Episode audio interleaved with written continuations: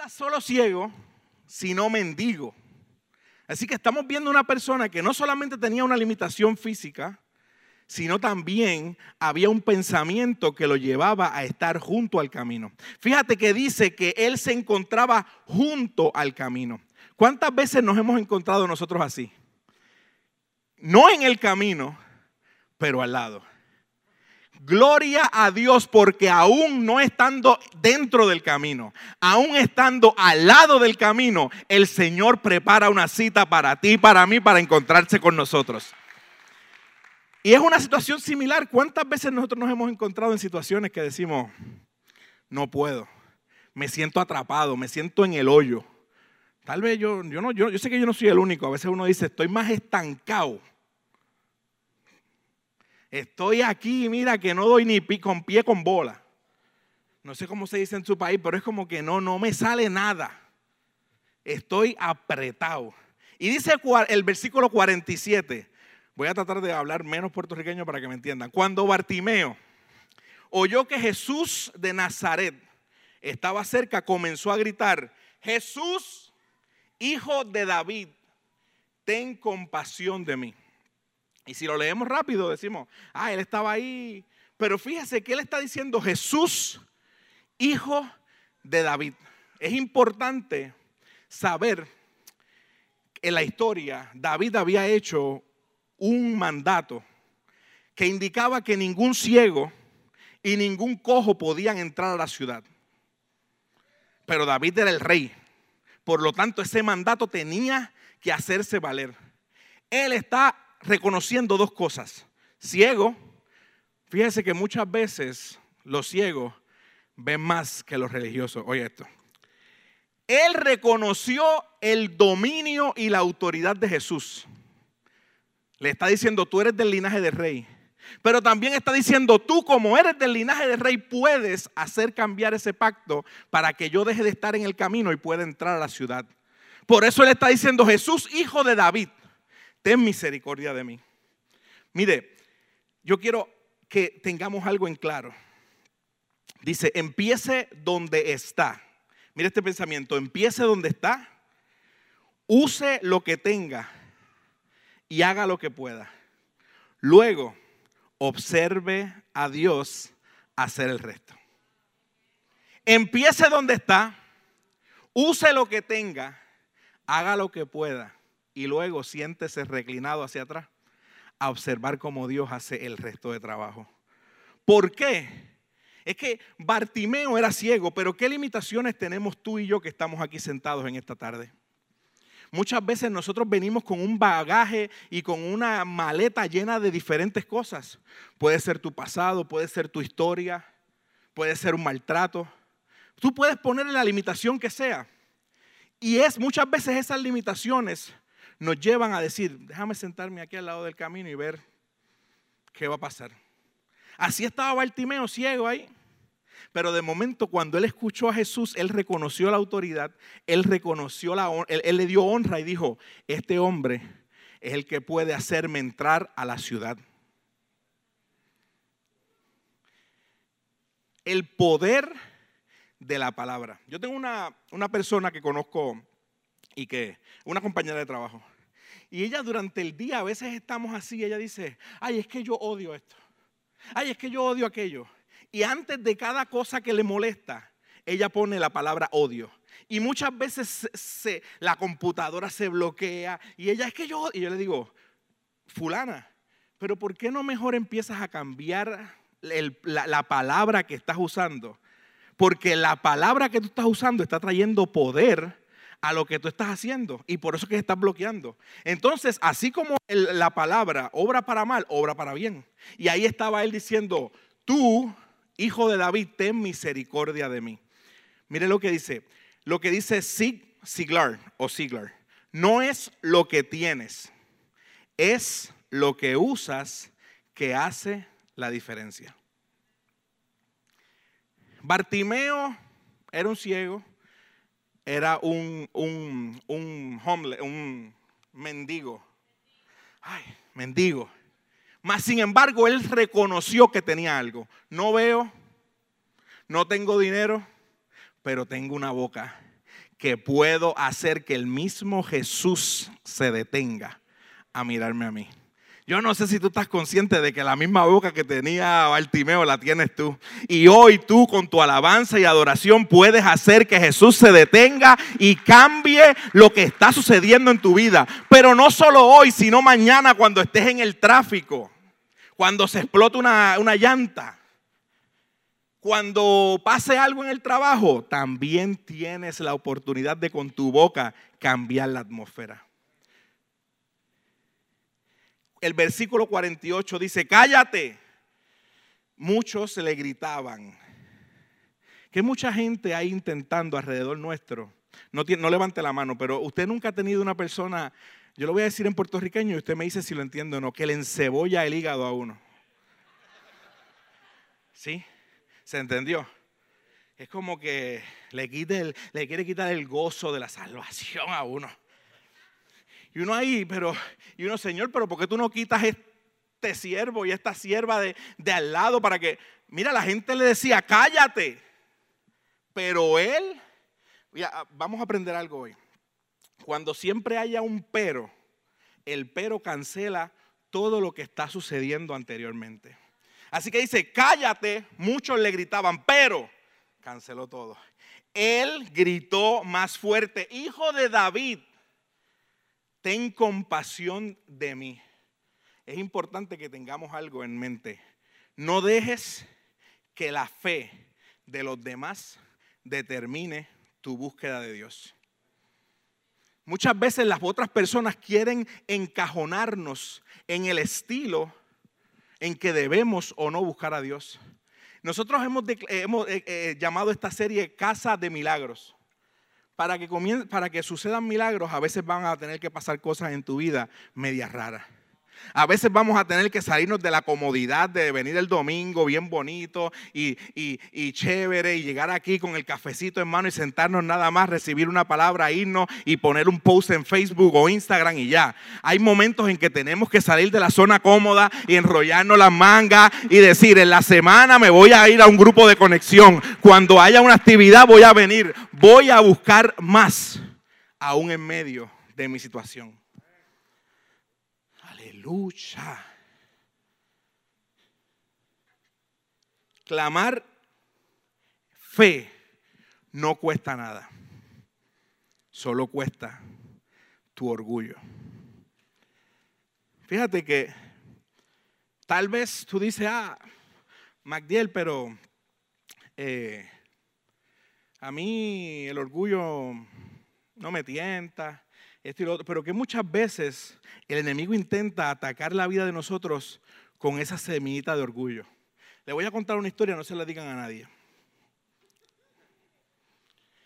Yo, yo, yo trabajo en, una corporación que le ofrecemos servicio a, a diferentes clientes del departamento de la familia.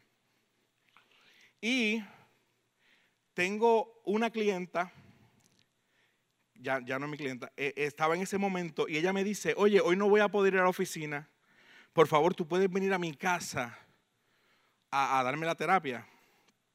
Y yo, bueno, a mí no me, regularmente no me gusta, pero voy, va, fui.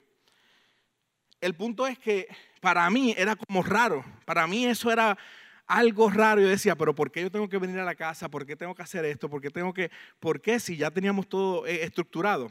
El punto es que ella comienza a hablar conmigo y comienza a contarme la historia. Y en un momento yo siento en mi corazón que el Señor pone en mi corazón orar por ella. Usted sabe que para algunas personas la psicología y, la, y, el cristianismo no, no mezcla. I'm sorry si nos estás viendo en internet, para mí mezcla perfectamente. Así que yo estoy ahí diciendo, yo le digo, mira, eh, yo sé, ¿verdad? Eh, pero no te preocupes que yo voy a estar orando por ti en la semana. ¿Sabes? Cuando Dios nos pone en aprietos, uno como que se la quiere jugar fácil. No te preocupes, yo voy a. Alguien te llama y te dice, mira, para que ores por mí. Tú dices, ah, sí, mañana yo oro por ti, no te preocupes. Toda la semana vamos a estar orando por ti. Y así yo dije, pues, salir rápido de esto, le dije, no te preocupes, muchacha, que yo voy a orar por ti, tranquila. Y seguimos hablando, y yo siento en mi corazón que el Señor me dice, yo no te dije que oraras por ella mañana. Yo dije que oraras por ella ahora. Y yo, bueno, pero no sé, no. y yo dije, mira, te voy a decir una cosa. Ahí está mi orgullo. ahí está la locura. Yo digo, yo le digo, mira, yo te voy a decir una cosa. Si tú haces un complaint o haces una queja acerca de mí, me pueden despedir, pero yo siento en mi corazón orar por ti ahora. Y esa mujer ha empezado a llorar. Y yo dije, aquí fue. Ya, para el desempleo. Y ella dice, que tú no entiendes que yo soy, yo, yo, yo soy apartada. Y esta situación que me pasó, me pasó un día que yo decidí no ir a la iglesia e irme a otro lado. Una vecina me había invitado y lo que me pasó, me pasó porque yo aún, en vez de irme para la iglesia, me fui para otro lado. Y ahí yo pude orar y tuve que Dios trabajar con mi orgullo y hacerme pedazos. Pero muchas veces entonces, ah, perdón, ahí yo entendí al último, yo dije, ah, es que Dios desde el principio tenía, cambió la cita de la oficina a la casa porque la oficina no lo iba a poder hacer. Y iba a poder usar la excusa de, oro por ti la semana que viene. Pero gloria a Dios, porque cuando Dios quiere tener un encuentro contigo, Él prepara todo el escenario. Yo te estoy diciendo que cuando Dios quiere cambiar y quiere hacer un milagro contigo, Él cambia todo el escenario Así que si tú te encuentras hoy en un lugar y dices, Señor, es que no me hace sentido, Dios te está llevando a la casa de milagros. 49. Cuando Jesús lo oyó, se detuvo y dijo, díganle que se acerque. Así que llamaron al ciego, anímate, le dijeron, vamos, Él te llama. ¿Se acuerdan los que le encebollaban el hígado? ¿Ves por qué Dios no puede sacarlo del lado de nosotros? Porque es que cuando Dios te llame a hacer el milagro, Dios los tiene que usar a que te acompañen y te lleven allá. Entonces los que te decían cállate, los que te decían cállate en un momento, son los que te van a decir, no ves que Dios te está llamando, que hay un milagro para ti. Los que te molestaban en un momento que te decían, no, no, no, no, no, eso no está en la cajita de la religiosidad son los que tienen que reconocer, Dios es quien te está llamando. Espérate que sudo, vamos allá. Dice el 50, Bartimeo echó a un lado su abrigo, su capa, y se levantó de un salto y se acercó a Jesús. ¿Qué tiene de increíble esto? Cualquiera podemos ver un ciego, soltó su capa y siguió caminando hacia Jesús. Sabes que en esa época la capa se usaba para recolectar todo el dinero, las limosnas que le tiraban. Ellos eran ciegos, obviamente, pues se sentaban con su capa y todo el dinero que se lo tiraban caía ahí y luego recogía la capa, se llevaba todo. Él, Bartimeo, al tirar, fíjate que él no dice que él la dobló y la dejó ahí, dijo, vengo ahorita, él la tiró. Con esto, él estaba diciendo, yo estoy consciente que mi vida va a cambiar hoy, que mi condición va a cambiar hoy. El que me está llamando no es cualquiera. Yo voy a tirar esto porque yo estoy consciente de que no lo voy a necesitar más nunca. ¿Qué está sobre nosotros que nos está impidiendo y que tenemos que tirar hoy, no mañana, hoy, que tenemos que tirar y acercarnos al maestro?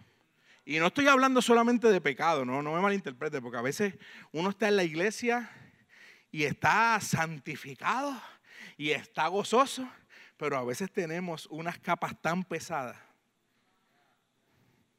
A veces hay un pasado, a veces hay una relación, a veces hay una falta de perdón, a veces hay una experiencia traumática en nuestras vidas que nos tiene al lado del camino diciendo, Señor, lo que tú quieras, dame. Hoy es un excelente día para tomar eso que nos pesa y tirarlo a un lado. ¿Qué quieres que haga por ti 51? Preguntó Jesús. ¿Acaso Jesús no sabía que era ciego? De verdad. O sea, a mí me da gracia cuando Jesús le hace unas, unas preguntas a uno, como que uno dice, Dios mío, pero en serio. Tú lo estás leyendo, tú dices, ¿qué quieres que haga por ti? Bueno, yo soy ciego. Tú sabes, como que. Como que en serio te tengo que decir. Así, no nos hemos sentido así, ¿sabes? Porque a veces vemos la historia, pero a veces nos hemos sentido así que, que, uno está orando por algo y uno dice, Señor, pero tú no me escuchas. O es que tú no estás mirando para abajo. ¿Mm? Tú estás allá arriba en el trono. No, no le pasa. Ay, perdón, es a mí nada más que me ha pasado. Bueno, pues yo he peleado muchas veces. Las he perdido todas. Pero he peleado muchas veces y le he dicho, Señor, Jesús, hijo de David, ten misericordia. Pero qué hermoso que aun cuando no se ha cumplido todavía el milagro que yo estoy esperando, el milagro más grande, que es la salvación de mi vida, sí se cumplió. Y Él pudo llegar y acercarse a mí. ¿Qué quieres que haga por ti? Y Él le dice, mi rabí, dijo el hombre ciego, quiero ver. Minutos atrás de esta historia venía Santiago y Juan discutiendo con Jesús y le dice, mira que yo quiero sentarme aquí, acuérdense que él iba hacia la cruz, y él decía, yo quiero sentarme en el trono aquí, a la derecha aquí, y esto aquí, peleando por autoridad. Y mire el corazón del ciego que dice, yo lo único que quiero es recobrar mi vista. Dios sabía lo que él necesitaba. Sin embargo, hizo la pregunta para que Bartimeo pudiera, a través de su palabra, expresar su corazón. Dios sabía lo que él, lo que él necesitaba. Simplemente necesitaba que Bartimeo expresara su corazón a través de las palabras. Es por eso tan importante nuestra adoración, que en medio de la crisis que nos encontremos, en medio de, de, esa expectativa de los milagros que nos encontremos, nosotros digamos, Señor, no importa lo que yo estoy viendo hoy, no importa lo que estoy observando, no importa lo que está pasando a mi alrededor, yo te creo a ti. Y Jesús le dijo, puedes irte, tu fe te ha sanado. Y al instante el hombre pudo ver y se fue. ¿No? ¿Qué hizo? Siguió a Jesús por el camino. Él decía, yo quiero recuperar la, la vista para volver a la ciudad. Pero qué maravilloso que luego de que él tuvo el encuentro con Dios, él pudo decir, Señor, yo te voy a seguir. Un encuentro con Jesús lo cambia todo. Yo quiero que te pongas de pie conmigo. Yo quiero decirte algo. Si Dios estuvo allí, Dios también está aquí. Dios estuvo allí y también está aquí. Yo quiero que tú bajes tu cabeza ahí donde tú estás. Nadie, todo ojo cerrado, toda cabeza abajo. Yo creo que hoy el Señor nos ha retado y nos ha hecho un reto a decir, Señor, no importa las limitaciones que, es que me encuentre no importa la experiencia traumática que pudiera haber ido en mi vida. No importa lo que suceda, yo quiero hoy mi milagro. Pero más que mi milagro, yo quiero tener un encuentro contigo.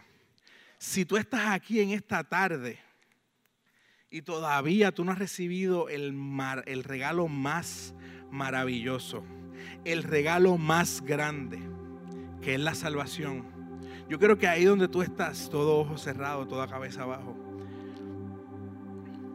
Yo, yo, yo quiero que no te vayas hoy de este lugar sin recibir el mejor regalo que tú puedes recibir. Que ahí donde tú estás, si todavía no has recibido este regalo, levantes tu mano y vamos a estar orando por ti. Y repitas conmigo, Señor, en esta tarde te recibo como mi único y exclusivo Salvador.